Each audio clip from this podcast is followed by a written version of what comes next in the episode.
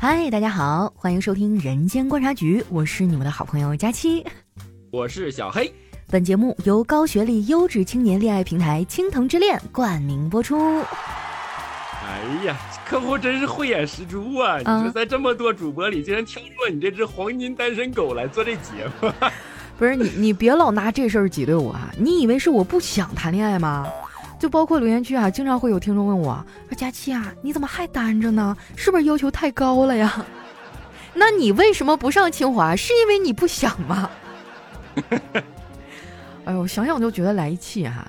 你有没有发现啊？就现在社会上单身的人越来越多了。嗯，就有些男男女女哈，明明就是长得板板正正的，就尤其是有些小男生哈，下了班以后哪儿也不去，就宁可躺在家里面跟基友打游戏，哎，他也不出来玩儿。哎，我这怎么听出来满满的都是抱怨的这个感觉？没有没有啊，我就是描述社会现象，不要上升到个人啊。哎，肯定是你想追哪个小帅哥，小帅哥没同意啊。不过我能理解啊，就是我现在也是，你看我这一天被老板折磨的，对吧？你这从早到晚又九九六啊什么的，回家我也没有劲儿干别的，我也啥也不想。你这个心态真的太危险了，如果人人都这么想的话，那以后完了，这大家都不谈恋爱了呀。但是实话实说啊，我觉得对于一个职场青年来说哈，打工确实给我们带来了很多一些身体和心理上的伤害。就我记得我刚上班的时候，我是一个性格特别活泼外向的小姑娘，你们应该都能感受得到，对吧？嗯。然后经过这几年的这个煎熬以后，我就发现我的头发也变少了啊，这个精神头也变差了，身上或多或少有各种各样的小毛病。就是我觉得打工这些年，我真的失去了很多很多，包括压力大呀，工作忙，平时真的没有时间出去拓展啊，去社交啊，然后圈子就这么大一丢丢啊，要么就是公司同事。你这办公室恋情我也不太想是吧？晚上回家还探讨工作是吧？然后剩下就是客户了，这更没有办法下手了呀！我的天，你这疯了吧？连客户的主意你都打了，现在？就是因为我坚守自己的职业操守，所以到现在我依然是单身嘛。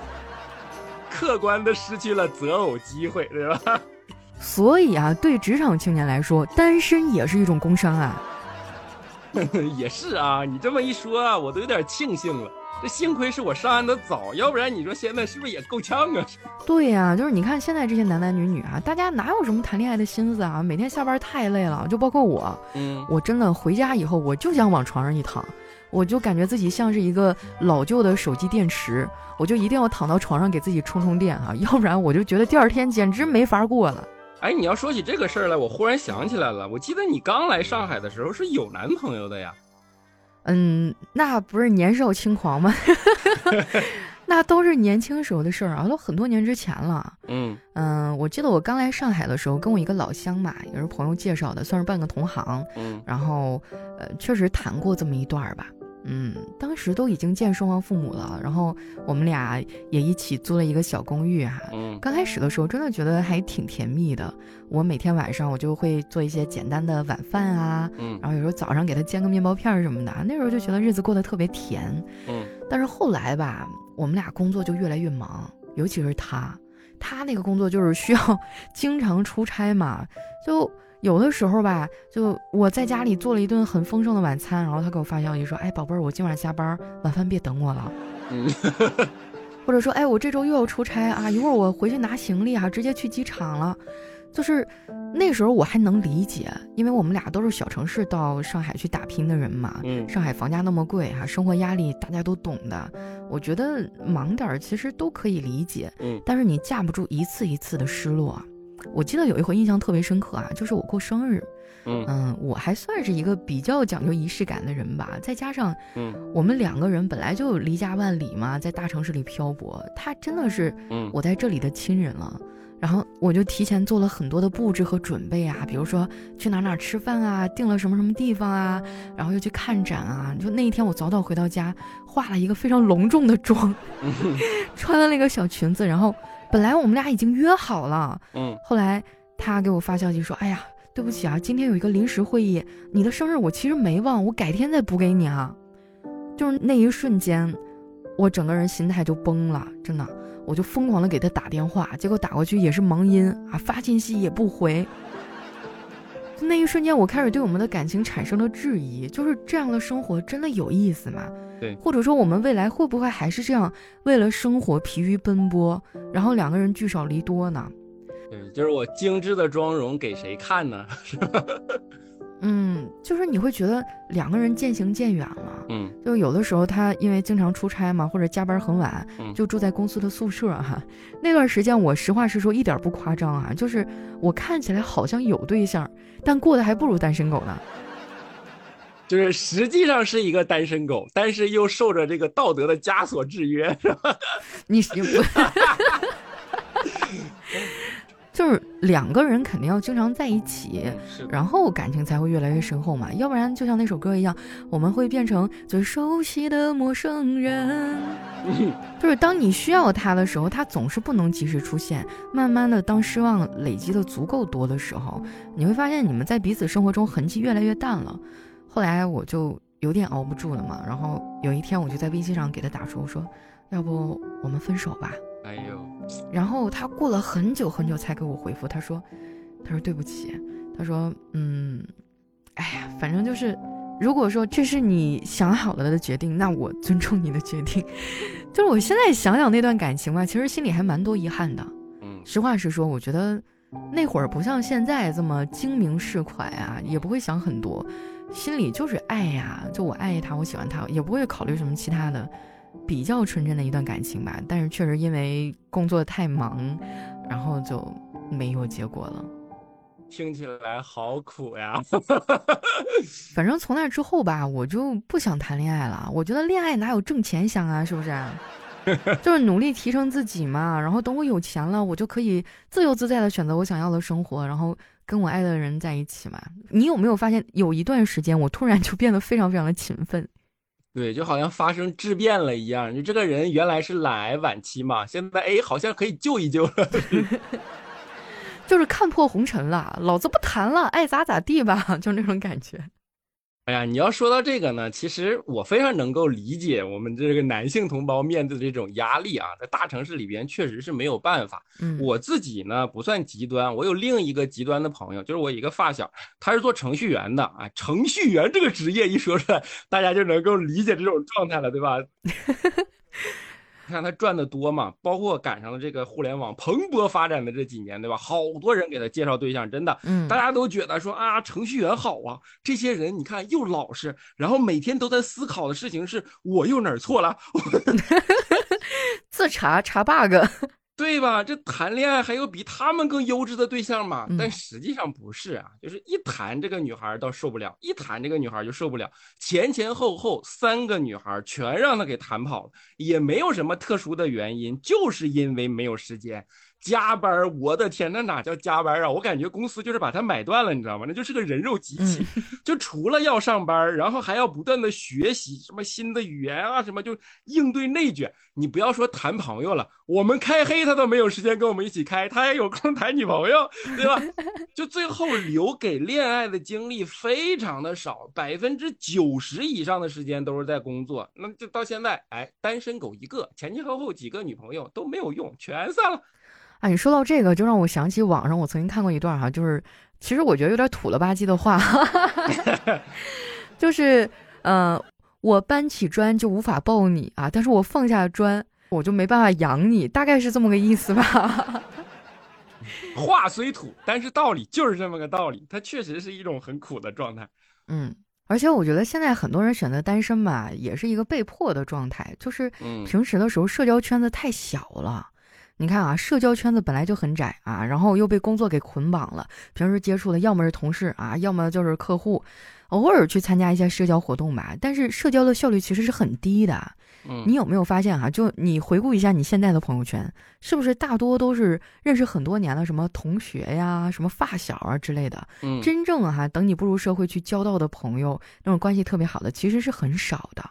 因为我们已经没有那么多精力和时间去耗费好几个月啊，去维系这个圈子和关系了。嗯，就比如说你们可能已经见了好几次了，你也想融入他们那个圈子或者跟他产生关系，但是接触几次下来呢，可能也就是一个啊，他是谁谁谁，别人知道你的名字，但是基本上也没有什么了解，或者说大家都已经没有那个心气儿去深入的去了解一个人了。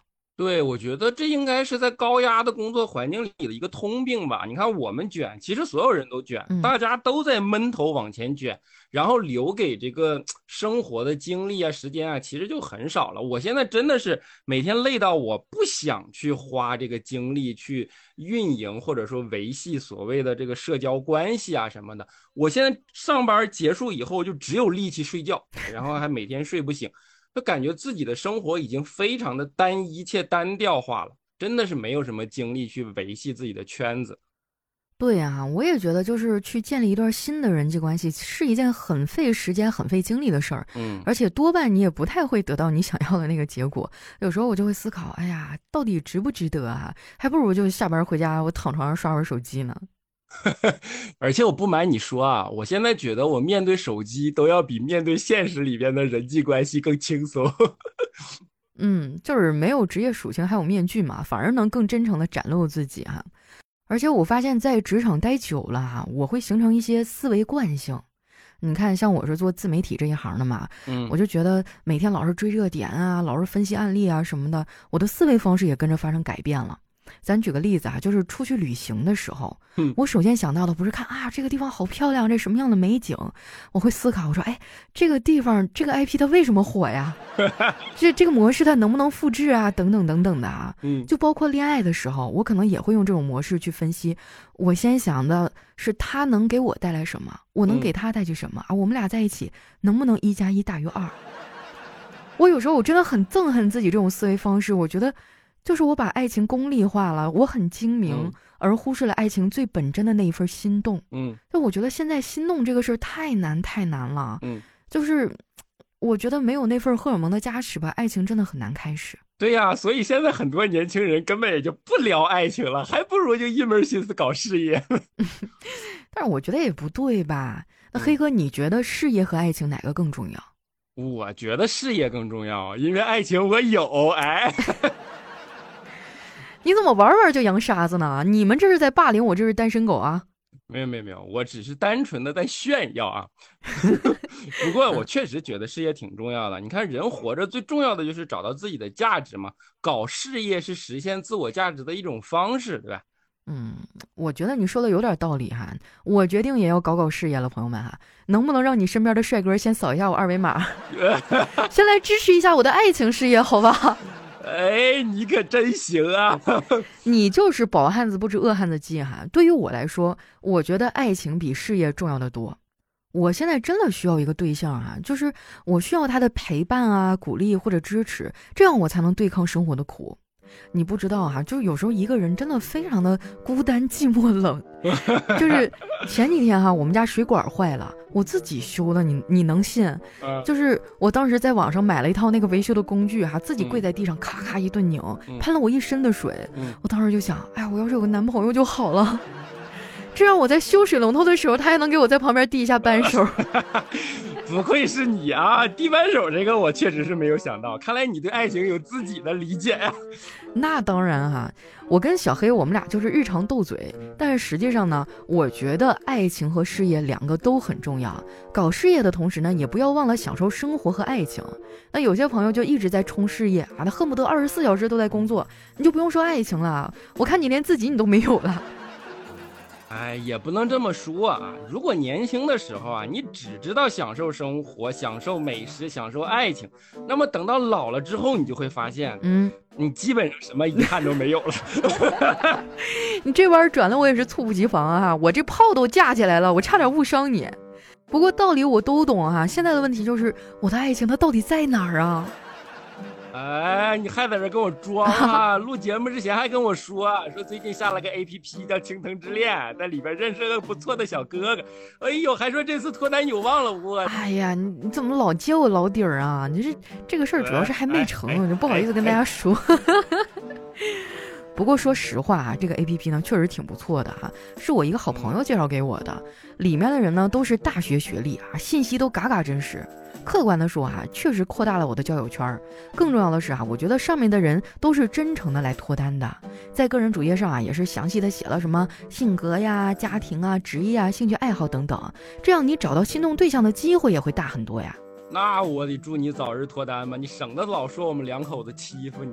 啊，借你吉言哈，咱们言归正传哈，怎么在忙碌的工作中寻找恋爱机会呢？首先啊，就是不要让工作成为唯一的重心，哎，你要找到自己热爱的事情。其次呢，就是在工作之余啊，恋爱软件呢，对于工作忙、圈子小的人，那真的是福音。还有一些聚会啊，还有年会呢，也是认识新朋友的方式哈。不过呢，也要注意安全哈，交友方式一定得靠谱。哎，我觉得靠谱这个东西真的是太重要了。嗯，我觉得很多悲剧其实就是因为不合适导致的，不合适的前提就是不靠谱。对，就有些人可能会在网上去美化自己啊，这个我能理解，大家都希望把自己更好的一面展现出来嘛。但是有些人他可能就没太掌握好那个度啊。有的人他可能是自己不自知，但有些人他就是恶意的去，呃，改一些资料啊，是吧？比如说可能学历没有那么高啊，给自己咔咔写了什么美国华盛顿这那那这的哈。然后你在网上一顿聊，一顿接触以后，发现哎，就感情都培养出来，发现这个人他实际上出入很大，这个对于后续的伤害也是很大很大的啊。我跟你说啊，就是之前我有一个粉丝跟我投稿，说自己上大学的时候跟一个人网恋了半年。那每天嘘寒问暖的哈，感情处的是相当的黏糊了哈。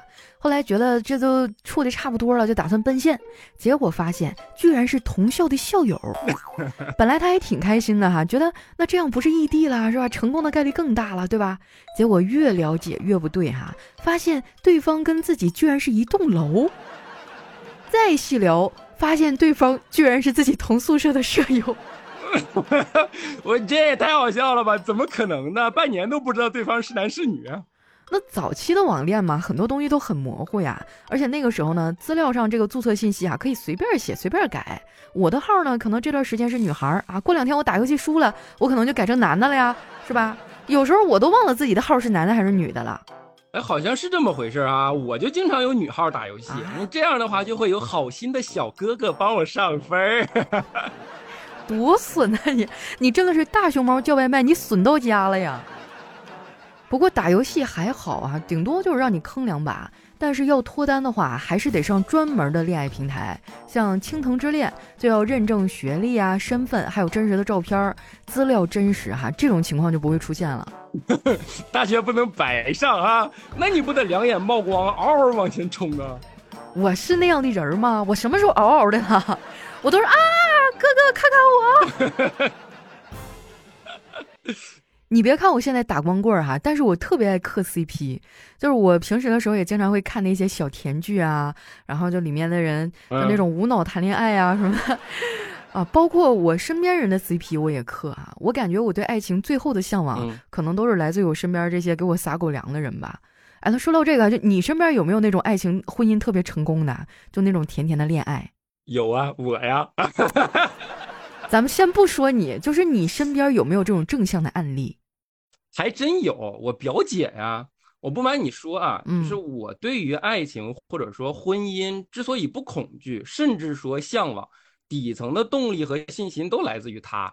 她等于给我身边树立了一个非常好的正向案例。嗯，你看，俩人结婚也到现在十几年了吧？嗯，真的。十几年还能保持一个如胶似漆的状态，我也是想象不到啊！真宠的跟那什么似的，像个小公主似的，是吧？对你刚才不说什么 CP 啊，什么甜剧、爽剧啊，放在人家俩身上那就叫映射，你知道吗？嗯，我一点都不夸张啊！十几年，我表姐夫都不让他做家务，什么一双袜子都没见人洗过，碗啊什么的都不让人家刷。当年我俩生孩子，我老婆颠颠跑人家取经去，跟我表姐问人家说说，哎呀，表姐，你说这生了小孩一般喂几勺奶粉啊？给我表姐当时干一懵，说我不知道啊，这不都你姐夫冲的吗？没冲过奶粉。对我老婆说那尿不湿呢？我表姐说我不知道啊，那不都你姐夫换的吗？然后我老婆说那你知道点啥？你干点啥呢？我表姐说我歇着呀，我生孩子这么苦，我歇着不是应该的吗？哎呀，你可想而知啊！就是回家以后，嗯，我作为一个男人的压力，对吧？真的是，这树立的都是什么榜样啊？这表姐夫这个人，哎呀，听你说完了以后，我都开始有点向往谈恋爱了。尤其是现如今这一个婚姻充满不确定性的年代啊，我觉得这种幸福的婚姻反而更容易让人动容。对呀，你看，生活虽然很苦嘛，苦的像个苦咖啡似的，但是爱情，你就像放进去那里边的几块方糖。哎，表面上看呢，这个咖啡加了糖没什么变化，但是你尝到嘴里的时候，它甜味儿就出来了。哎，就突然觉得我这单身狗又受到了重创。但是你说到这个哈，我身边也有一对模范情侣啊，就是每次我们朋友在一块聊天聊到他们，都觉得非常的感慨。我估计这人你可能还认识呢。就是当时我有一个朋友啊，就是也是我工作上认识的嘛，一个女孩儿，她也是小地方出来的，就工作特别拼命。她跟她男朋友呢，俩人就是因为爱情嘛，留在了上海，就是四年多的爱情长跑啊，经历了很多波折，但是呢，他们就没有选择分开啊，选择了坚持自己的爱情吧。到了上海以后呢，就是也是为了有自己的小家嘛，然后就日夜工作呀，就各种的加班啊。然后当时他们俩是一个在浦东大里头上班，然后另外一个就在浦西那边。你知道上海的这个交通吧？嗯，不光是直线距离，还特别堵，就感觉像异地恋一样。嗯，然后他们俩就分别和别人合租了房子啊，就是一个在东，一个在西嘛，只有周末的时候才能见面。为了能早日拥有自己的家嘛，这俩人平时过得都特别的节俭。约会的时候最常出去的就是去压马路啊，就在街上逛来逛去，而且啥也不买，就手牵手，就在那聊天是吧？就聊一聊这一周的快乐呀和痛苦啊，然后去看看风景什么的。就是他们几乎就把那一趟街上有多少灯都数遍了。嗯。但是你也知道，就是上海的冬天其实还是挺冷的，你走在外面就是那种 湿冷，对吧？在外面转也挺难受的，后来他们俩人就想到一办法啊，他们俩就手拉着手进了地铁站，嗯啊，因为有那个环城地铁嘛，它是来回旋转的，它可以坐一整天，然后他们俩就会选择一个很温暖的角落呀，然后拿本书啊啊，或者是看会儿小说呀，或怎么样的，就是，哎呀，当时我就觉得真的。两个人能想出这么一个办法，因为冬天的时候地铁里其实很暖和的。嗯，有的时候就是那个男生他喜欢读英语嘛，嗯，然后就在那儿给女孩子读这个英语，然后女生就倒在他的这个怀里面休息一会儿，哇，嗯，就那样坚持了三个多月。后来春天来了嘛，他们就又从那地铁里出来，接着在那趟街上逛，就是。每一次路过那些橱窗的时候，女孩都从来不往里面看的，就两个人保持着一种心照不宣吧。嗯，但是有一年哈，就是我们朋友们都真的很兴奋，你知道吗？就是那一年春天的一个晚上，那男生给我们打电话说：“哎，大家能不能就出来帮我个忙？”然后那天他求婚了。然后当时我们所有人其实都很兴奋啊，觉得两个人终于修成正果了。再后来呢，他们通过自己的努力哈，也领证了，然后在上海有了自己的一个小小的房子啊。虽然说地点也不是那么中心地段吧，但是真的日子慢慢慢慢的就好起来了。然后我们有的时候一块聚餐啊，就想起他们俩在地铁里约会的那个日子啊，大家都觉得特别的感慨。那段时间日子虽然过得很苦吧，但是爱情很甜啊。就两个人能够互相的去鼓励啊、支持啊、陪伴啊，就这种感觉，真的就是让我们每每想起来都会觉得啊，我又相信爱情了。这大概就是最平凡的浪漫吧。这大概就是最酸臭的狗粮。就是每每我对爱情失去信心啊，或者我觉得生活很消极的时候，我就会跟我这些朋友们出来吃吃饭啊，就是感受一下别人的甜蜜。我就会觉得生活很美好啊，就包括你跟小迪，哎，我觉得你们俩的爱情其实也是我比较欣赏和羡慕的一个状态啊。你可能不太知道吧，这事儿跟你没关系，主要是我觉得小迪真的不错。我跟大家简单说一下啊，小迪是呃小黑的老婆，就我们也认识很多年了啊，其实私下关系玩的很好。我第一次见到小迪的时候，我觉得哇，这姑娘长得这么好看。我当时第一个反应就是小黑他怎么配呀？他 是有什么把柄在手里是吧？你是不是家里有矿啊？然后接触下来，小迪就是那种长得很温婉，但是性格就是还是很东北，就特别豪爽，办事一点都不差事儿那种东北姑娘。我真的我特别喜欢她。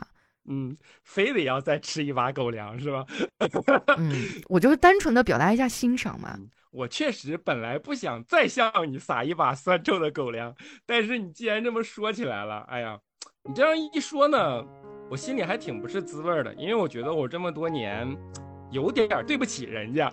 嗯，就贼不靠谱是吧？对，大家可能不知道啊，我是一个心里不太安分的人，就是比较能折腾。我最早毕业那阵儿是造船的，我是船舶工程师，然后专业也很对口，并且在那个船厂我混了五年，当时混到了一个呃中层往上，就是前景还不错的这样的一个位置。嗯，但是也不知道当年怎么了，我就是有一个作家梦。就是觉得我要写一本小说出来，然后我就跟我老婆说：“我说我辞职，我不干了。”啊，那个时候她就是你老婆了吗？呃啊，那个时候还不是，那时候是 就是还有反悔的机会是吧？这要是我，我早把你踹了。你不要老说你，人家是挺好的，对吧？当时还是我女朋友，我就跟我女朋友说：“我说，哎呀，我不想干这个造船了。你看这国企一眼望到头的日子，在现在这个时间点上，你想一想，这个国企一眼望到头的日子是个多么好的职业。嗯，对，当时就是很躁动。然后我老婆说：你想好了吗？我说我想好了。我说我就是想写小说。然后你上班，我就在家里边写小说。人家也没说什么。现在想一想，就像你说的，如果我是他。我看我自己，我都想上去抽他两巴掌。这干嘛呀？你这就是来外边异乡里边打拼奋斗容易吗？对吧？好不容易走上一个轨道，都职业都已经五年了，你早想什么去了？你现在跳出来跟我说你在家里边写小说，但是我当时的女朋友啊，人家二话没说，说那你想好了你就在家写呗，那你我就去上班，然后你就在家圆你这个作家梦呗。我就愣是在家里边写了半年小说，虽然那个小说写出来了啊，但是成绩也不是很好。但重要的是，这半年没有收入。当年二十几岁，然后我们俩都在外边打拼，也没有什么家底儿，你可想而知，那个日子过得是很苦的，对吧？嗯。但是在这个过程中呢，人家也没有任何的抱怨，人家就正常的说：“哎，你小说写的怎么样了？”然后正常的就还鼓励鼓励你，正常的上班，正常的自己去赚钱。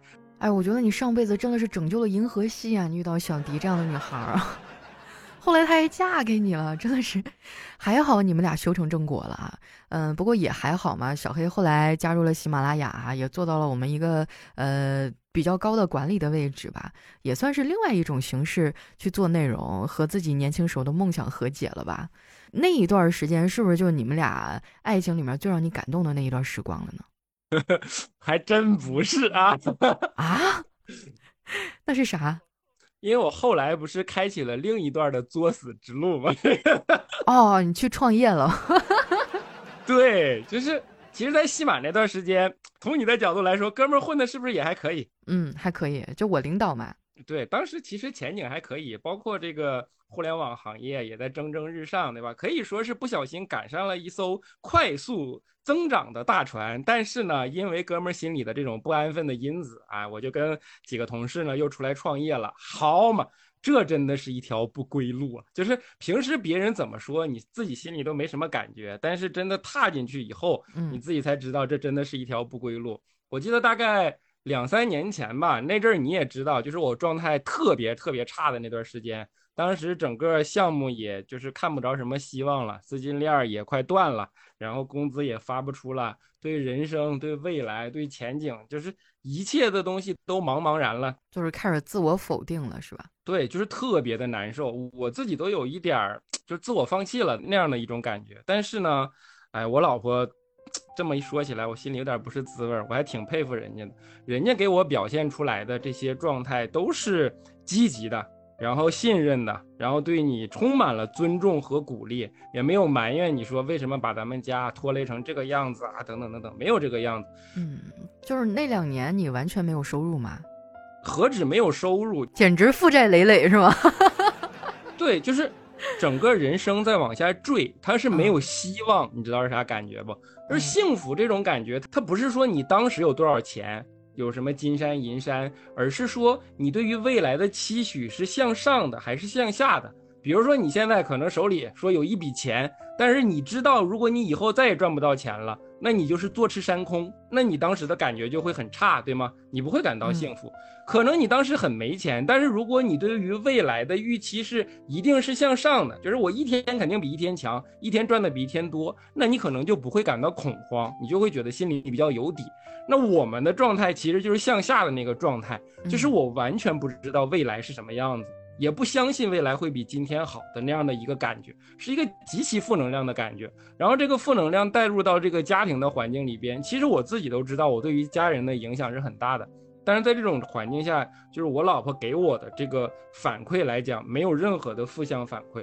大家要知道，这里边其实跟我当时所谓的造船出来要做一个文艺青年，那个时候是完全不一样的状态。嗯，我们那个时候二十几岁，那时候年少轻狂，况且两个人只是男女朋友关系，像佳期说的，大不了老子把你踹了，对吧？我还能找一个更好的归宿嘛？嗯，但是前面这几年就是创业的这段时间就不是了。我们都已经三十几岁了，我作为一个女生，我已经跟你成家立业了，咱俩结婚生子了。我背后是家庭的压力，要抚养小孩儿，然后要跟你过日子。咱们两个没什么家底儿，在这个地方打拼，我肯定是想把日子过得蒸蒸日上啊。结果好嘛，你这跟个千斤顶似的，咔家给我坠下来了，是这样的一个状态。我仔细的代入一下，如果是我自己，我可能都崩溃了，我可能压力都大的受不了了。但是呢，我老婆在这段时间里边，就是没有任何一句打击你的话，他都是在很客观的说，咱们复盘一下过往的这个经历，对吧？你可能如果你觉得现在的人生很困难，那就看看你一步一步走来，然后我们都踩了哪些坑。这些坑是因为你的性格导致的，还是因为你的执念导致的，还是因为现实的环境导致的？那咱们往后的日子里争取别踩这些坑嘛。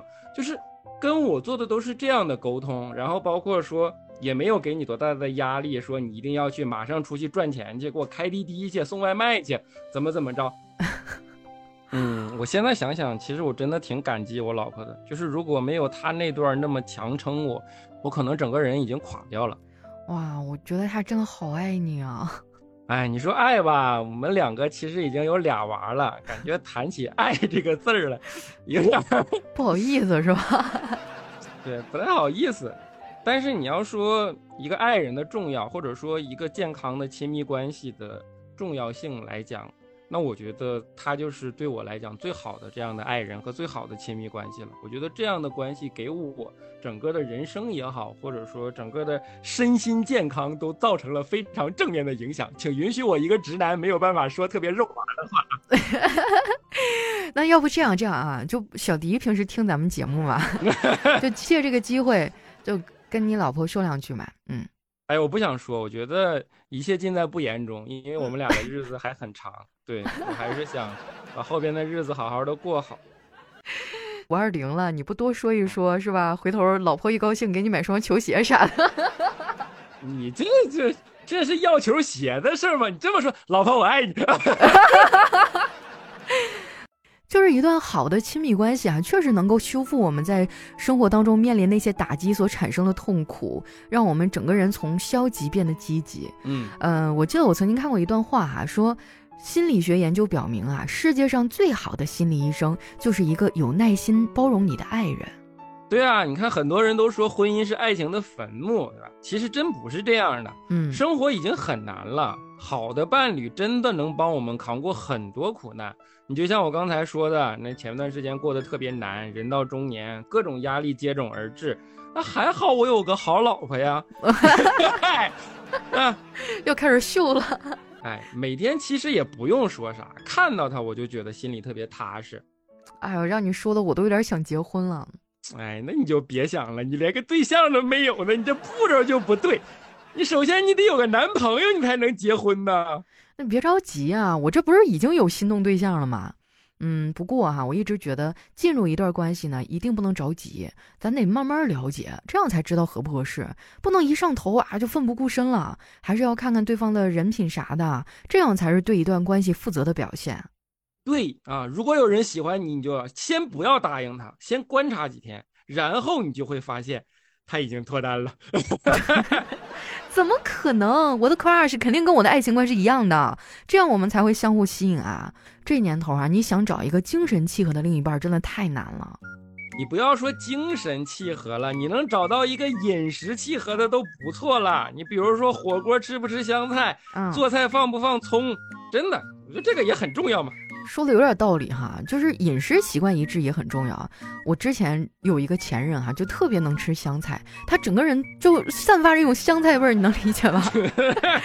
就有一次我生气了，我说你这么爱吃香菜，那如果我跟香菜掉火锅里，你先捞谁？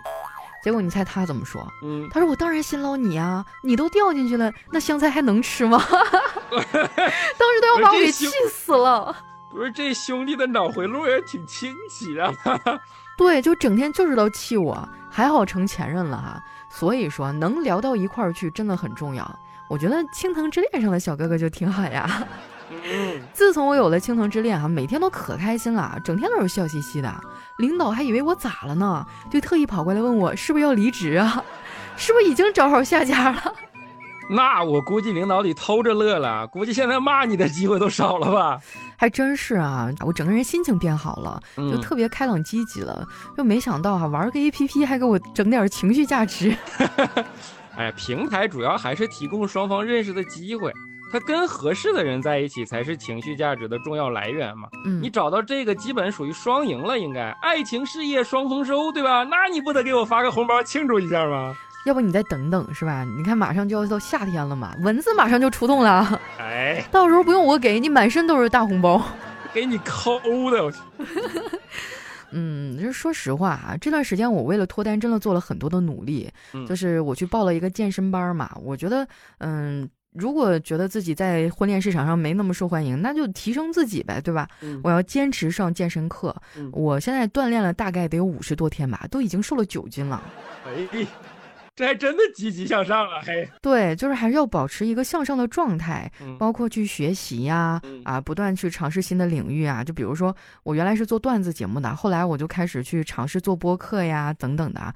我还会有意的去参加一些线下的社交活动啊，就是去扩大交际圈嘛。嗯，呃，像什么剧本杀呀，还有出去玩飞盘啊，还有那种这个密室逃脱的局儿啊，就我真的参加了很多啊。当然了啊，我现在最重要的就是在那个线上恋爱平台“青藤之恋”上啊，就是跟各种的小哥哥接触。我最近聊那个，我真的觉得还不错啊，就感觉不管是从嗯爱好呀，或者是那个家庭啊等等方面，我觉得都还行。哎，我觉得没准咱俩这期节目出来以后，还会多了很多粉丝朋友去这儿注册的。我得给他们留点机会，是吧？嗯，对，真的，我觉得好不容易有这么一个靠谱的地方啊，我倒建议你呢，这回别着急，你多考察考察，多跟他们每个人都接触接触，没准还有后边更好的呢。嗯，就之前我在网上看到有一个女孩啊，她有一个观点特别有意思，她说啊，女孩要认识一百个男孩才能结婚。我一开始听到这个，我特别震惊。后来我仔细想了一下，我发现他说的是认识，而不是交往。嗯，那我觉得这就没毛病哈。多认识点人，扩大自己的社交圈子，你才知道自己到底喜欢什么样的人啊，会对什么样的人心动。我还真的挺想知道，就是到底什么样的人会让你心动？嗯，我对外说都是三个幺八零嘛，身高、体重和嗯，就是你们都懂的。哎，别别 别别。别开车啊！快停车！这不是开往幼儿园的车啊。嗯，其实我会对温暖啊，并且有趣儿的人心动。那个《青藤之恋》上有一个村口社区，有一天啊，我就看到有个男生分享自己的故事，我觉得他那个表达真的很有趣儿，我就认识了一下。本来呢，我就是想多认识个人哈，结果聊了几天，我就是哎呀，真的是越聊越上头。我们俩有些点还真的挺契合的，比如说啊，我们喜欢同一个歌手，我们喜欢的电影类型也差不多，甚至我们最近都在追同一部剧，你敢信？哎呦，就是对很多热点事件的看法也非常的相似，这么同频共振的人，我真的还是第一次遇到，这可能就是传说中的嗯，crush，嗯，心动的感觉。哎，我怎么感觉没准这次还真能成呢？哎，你说我现在跟你绝交还来得及吗？我不想随份子去。不是你也太抠了，认识这么多年了，你应该祝福我呀，对吧？我要很严肃的纠正你一下啊，有钱不花那才叫抠，你像我这样的那叫穷啊。那我找我嫂子去是吧？我要真结婚了，她肯定得给我包个大红包啊。我天，你还真的开始研究结婚这个事儿了？嗯，也不是没有可能啊，就是我发现线上社交真的比想象中好多了。线下呢，我根本就不知道谁有脱单的意向。有时候就算他们说啊，我也觉得是不是开玩笑啊，我就特别害怕自己自作多情。嗯，但是在青藤之恋上就好很多，最起码我知道他们都是来脱单的呀。嗯，而且在线上呢，我更放得开。你也知道，线上我就是一幽默的老司机啊，那简直如鱼得水。嗯，聊天聊得多了呢，我也能更好的去理解对方。你想现实生活当中交个朋友还是很难的啊，但是在这里你可以找到三观一致、志同道合的人，我觉得也还是不错的。对，那今天也是聊了很多哈，非常感谢青藤之恋呢对节目的大力赞助。嗯，那同时作为青藤之恋 A P P 的一个用户吧，嗯，我也希望能够在上面早日遇到我的心动男孩。嗯。啊，如果说你也有脱单的需求啊，或者说你希望，呃，找一个心灵树洞啊，找一些跟你三观相近啊，能聊得到一块来的朋友们呢，也可以点击我们节目下方的这个小黄条进去注册一下哈。嗯，这个你现在把手机屏幕点亮，然后在封面图下面有一个小黄条，看到了吗？点击这个链接哈，进去下载注册哈，你就可以找到我啦。哎，那说到这儿，我们再给大家留一个互动问题吧，就是你理想中的恋爱对象是什么样子的？有什么标准吗？嗯，是幽默风趣高学历呢，还是聪明善良有能力？就是大家可以把你对未来另一半的标准呢分享在评论区，然后按照这个标准哈，咱们上青藤之恋上找一找，没准就有甜甜的恋爱了呢，对不对哈？希望在这个夏天，我们每个人都会有甜甜的爱情。哎，别人我管不了啊，反正如果你再不结婚，那我这份子钱我就自己花了，你看着办啊。行，我努力，我抓紧啊。那今天我们的节目到这里就接近尾声啦，我是你们的好朋友佳期，我是小黑，希望能早日听到你们脱单的好消息哦。我们下期节目再见，拜拜。